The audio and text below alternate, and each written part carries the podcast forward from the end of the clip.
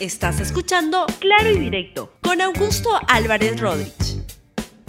Muy buenos días, bienvenidos a Claro y Directo, un programa de LR. El programa de hoy se llama La pandemia de la irracionalidad para destruir al Perú y tiene el día de hoy dos rostros, Aníbal Torres y Antauro Humala. Los dos quieren destruir al Perú.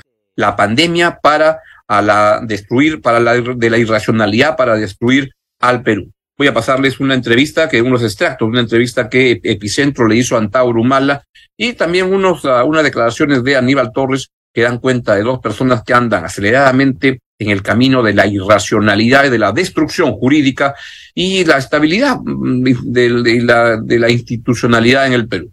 Antes le digo que ayer el gobierno acordó levantar el estado de emergencia por el COVID-19.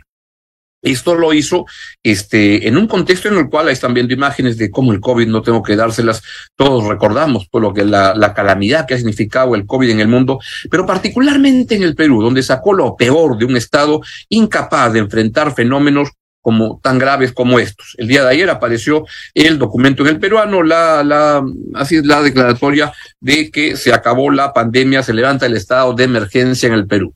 Esto ocurre, debo decirlo, en un contexto particularmente interesante, porque se supone que para decretar el levantamiento del estado de emergencia por la pandemia, se requiere un ministro de salud o ministra de salud que diga, en efecto, así están las cosas, ya no se corre riesgo. En el Perú no hay ministro de salud en este momento, como ocurre en un gabinete que, que tiene tantos, tantos huecos, tantos te falta. Este señor este, López, Jorge López, lo votó el presidente el domingo por, ¿cómo les explico? Mejor se lo digo directo, por choro, porque lo encontró un reportaje de, eh, de, de Latina, encontró que el señor anda en unas cuchipandas tremendas, terribles, en un ministerio donde el señor Vladimir Cerrón lo ha capturado porque se lo regaló Pedro Castillo, así es. Pedro Castillo no entiende de buenas políticas públicas, entiende de repartir el sector público, repartir puestos para este que cada quien le saque provecho como quiera. Y eso ha pasado en salud particularmente, pero no solo ahí, en muchos otros espacios.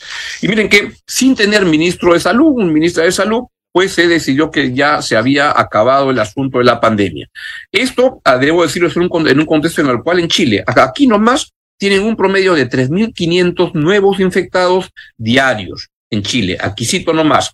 Nosotros también tenemos lo nuestro. No se ha visto en la página web del MINSA el anuncio de la eliminación de restricciones. Y en España, por ejemplo, aún existe la restricción o, la obligación de usar las mascarillas en el transporte, en el tren, en el metro. Y yo pregunto, ¿qué nos apura a eliminar totalmente todas las restricciones? Pues cuando, cuando no hay obras o problemas sanitarios o fertilizantes, donde meter la uña, parece que en la pandemia no hay nada que robar y entonces han decidido que se acabó el estado de emergencia. Yo la verdad que voy a seguir utilizando mascarillas por si acaso, porque la verdad a este gobierno mamarrachento no le creo absolutamente nada. Sin tener ministro de salud, pues se acabó la pandemia en el Perú, se acabó la emergencia. ¿Usted le cree? No sé, yo andaría con más cuidado. Es evidente que ya, ya no estamos como antes es que lo que no tenemos es gobierno que se puede interesar en serio en políticas públicas. ¿Por qué? Porque hay un presidente muy mediocre y con una vocación por el robo estupenda. Y hay ministros ahí donde hay gente ladrona y gente no ladrona, pero al final todos acaban avalando a este señor al cual la Fiscalía de la Nación le ha planteado una gravísima este, denuncia por por cómo se los digo, por, por corrupto, por ladrón, así son las cosas. Entonces la pandemia, pues dice el gobierno que ya quedó atrás. Ojalá, vamos a ver qué ocurre. El día de ayer se divulgó una, una entrevista que Epicentro, el portal Epicentro, le hizo a Antauro Humala. Yo tengo algunos extractos, la entrevista completa la van a poder ver en unos minutos más en el programa de Epicentro en grado 5 aquí en el R+, y con permiso de ellos les adelanto algunas partecitas. Le pregunta a, ver, vamos con la primera pregunta, es, ¿Castillo es corrupto? Corrupto. ¿El presidente Castillo es corrupto para usted? Sí. Corrupto. ¿El presidente Castillo es corrupto para usted? Sí. Corrupto. ¿El presidente Castillo es corrupto para usted? Sí. Corrupto. ¿El presidente Castillo es corrupto para usted? Sí. Antauro Mala dice que sí, luego que le hicieron el favor, porque el gobierno lo ayudó un montón para que pueda salir antes de tiempo vía estos este, Hello Kitty, estas cosas del penal. Este, Antauro va a ser candidato, el candidato responde. Pero va a participar en elecciones. O sea, pero vamos a imponer ¿Va a hacer también la misma función? Eh, si, si, yo me sometería a los dictámenes de los famosos asesores, expertos, que por los medios de prensa quieren aconsejar, cómo hacer política en el país cuando ellos no le han ganado a nadie, a los justas son opinólogos, bueno, esos que se dejan arrear, que son el 99.9%, van a hacer funciones para ellos inexorablemente, inexorablemente.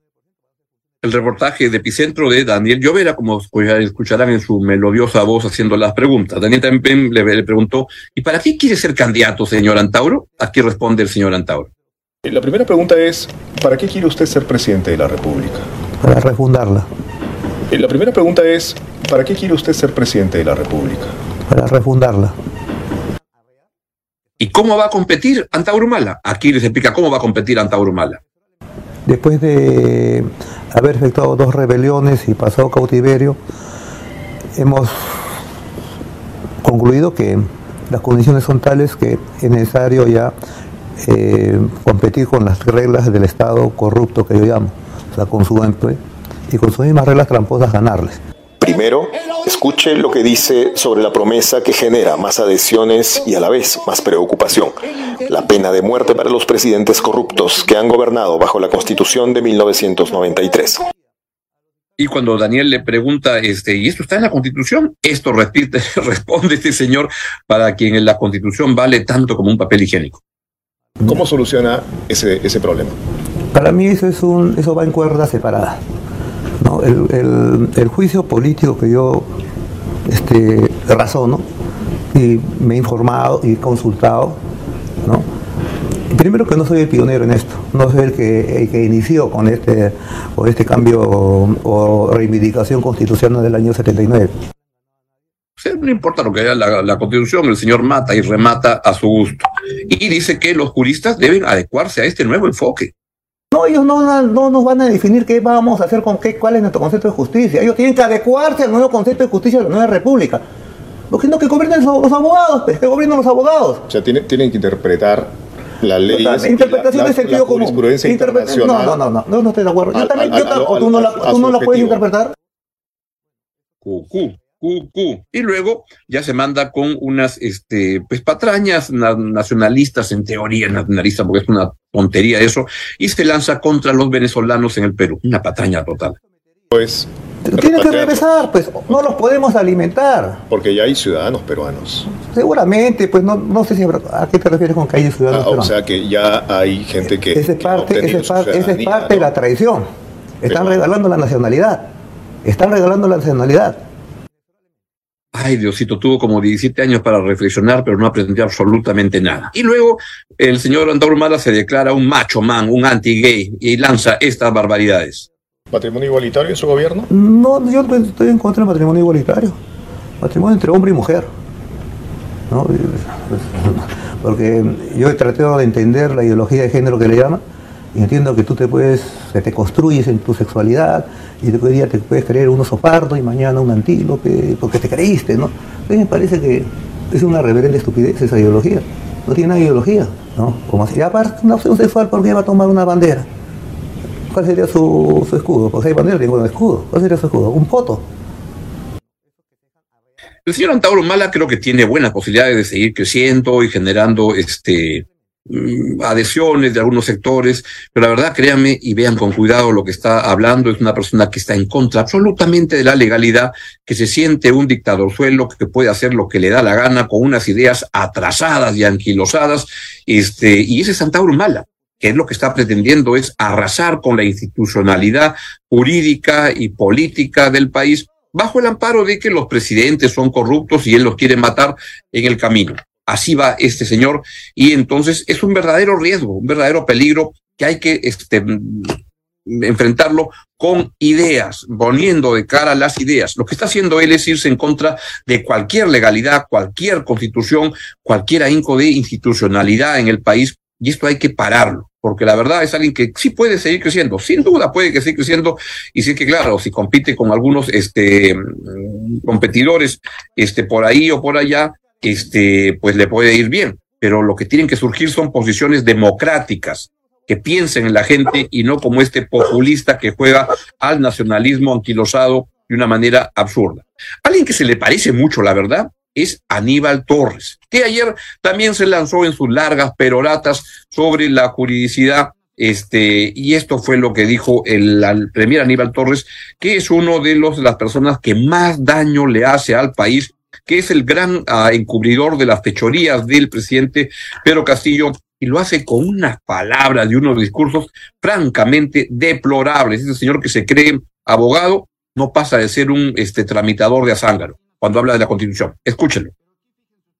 Aquí y en cualquier parte del mundo, la inocencia se presume, pero aquí fíjense ustedes, los encargados de la Administración de Justicia han invertido no esos papeles que agreden fundamentalmente a la libertad de las personas.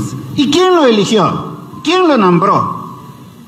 A esas personas como magistrados, la Junta Nacional de Justicia, que se siente muy delicadita porque mencionamos esto, pero el sistema de administración de justicia está sumamente descalificado, no desde ahora, sino desde hace mucho tiempo, y se necesita una reforma profunda en el sistema de justicia. Hablo del sistema, o sea, Junta Nacional de Justicia, Poder Judicial, Ministerio Público, Academia de la Magistratura, Tribunal Constitucional. Y por supuesto, ahora decir la verdad constituye un crimen, constituye un delito. Cuando me estoy dirigiendo aquí, estoy escuchando las noticias. Y también se lanza contra la prensa. ¿Tenemos ese, ese byte, por favor? Está en claqueta. Hay pequeños sectores políticos que quedan apoyados por ciertos medios que tienen como única agenda destruir al Perú mediante la vacancia presidencial, mediante la suspensión de la presidencia, mediante la renuncia a la presidencia. La verdad que el señor Aníbal Torres lo único que hace es defender las cuchipandas a criminales del gobierno del presidente Pedro Castillo y nada más. ¿Qué diferencia Aníbal Torres de Antauro Humala? Que uno ya está en el gobierno y que el otro quiere llegar al gobierno. Absolutamente nada más.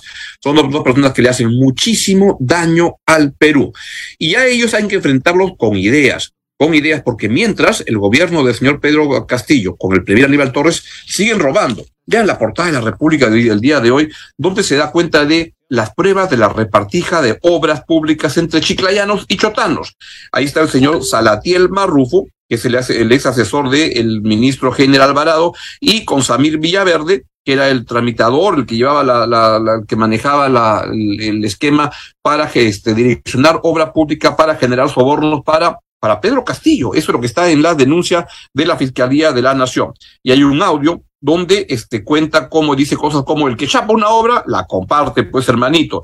Y ahí chiclayanos y chotanos se ponían de acuerdo para que antes que Castillo asuma el poder, cómo se iban a repartir las ganancias de las coimas para la entrega de obras públicas a través de terceros o testaferros.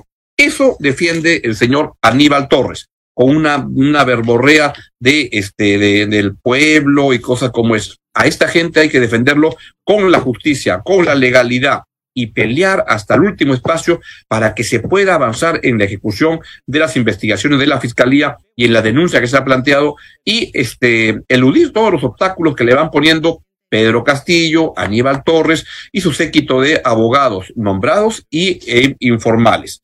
Ahora, hay que, hay que pelear eso con el espacio de las ideas y bien pensadas. Cuando yo veo estas marchas como la que se convoca para el 5 de noviembre, yo digo, con todo respeto por las personas que son los, los, los, los rostros visibles de esta marcha, si, y con, digo con todo respeto, la verdad, pero si Jorge el Castillo, Lourdes Flores, Víctor Andrés García Belaunde y la señora Bania Taís son los rostros de ahora sí la gran marcha por la vacancia, créanme, cuando ponen esta gente, hay gente que piensa creo que mejor nos quedamos con Aníbal Torres y su combo a esos que vienen. Así está de lamentable y deberían pensar un poco más qué tipo de marchas arman, qué tipo de acciones plantean, porque entiendo la resistencia y está bien intencionada, bien direccionada, etcétera, pero tienen que hacerlo con rostros nuevos, que la política vea que se está cambiando y no con gente que simplemente le, le, desprestigia la protesta contra, no, no por desprestigia la protesta contra este un gobierno mediocre y corrupto, porque en este momento no tienen pues credibilidad en la opinión pública